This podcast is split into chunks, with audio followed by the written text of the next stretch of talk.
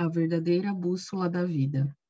Em 1960, alguns dias depois de nossa cerimônia do sagrado matrimônio, tive um sonho. Eu estava descendo um caminho escuro e irregular, ao longo de um penhasco íngreme, com uma trouxa na cabeça, carregando uma criança nas costas e segurando a outra pela mão. Eu poderia ter caído do penhasco em um abismo sem fundo, mas encontrei a luz e fiz o meu caminho para uma estrada larga e plana. Meu caminho tem sido elevar cada vale e tornar cada montanha e colina baixas. Desde o dia do nosso sagrado matrimônio, meu marido e eu viajamos o mundo para que todas as pessoas pudessem ver a salvação de Deus. Visitamos todos os países, nos movendo tão rapidamente que mal tive tempo de tirar os sapatos. Enquanto percorríamos o caminho dos verdadeiros pais, não vacilamos. Suportamos perseguições realmente insuportáveis. Não apenas os regimes políticos, mas também os crentes religiosos nos difamaram. Não olhando nem para a esquerda e nem para a direita, suportamos, perseveramos e compartilhamos a palavra de Deus e a bênção de Deus.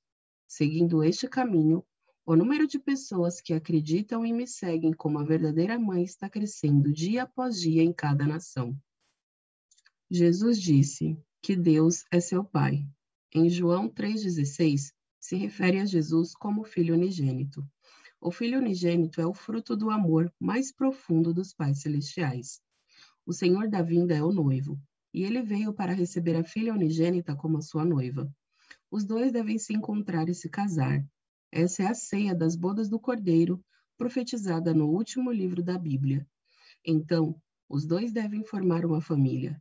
A esperança dos pais celestiais sempre foi por uma coisa: que seu filho unigênito e filha unigênita formassem uma família. Para viver como pessoas verdadeiras neste mundo e desfrutar da vida eterna no próximo, precisamos encontrar os verdadeiros pais. Precisamos encontrá-los mesmo enquanto trilhamos o caminho da morte, mesmo que tenhamos perdido toda a história e os nossos próprios descendentes.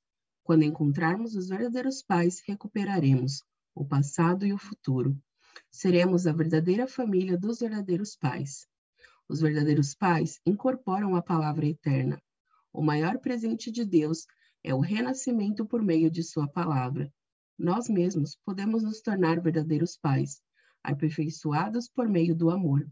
Jesus disse: Eu sou o caminho, a verdade e a vida.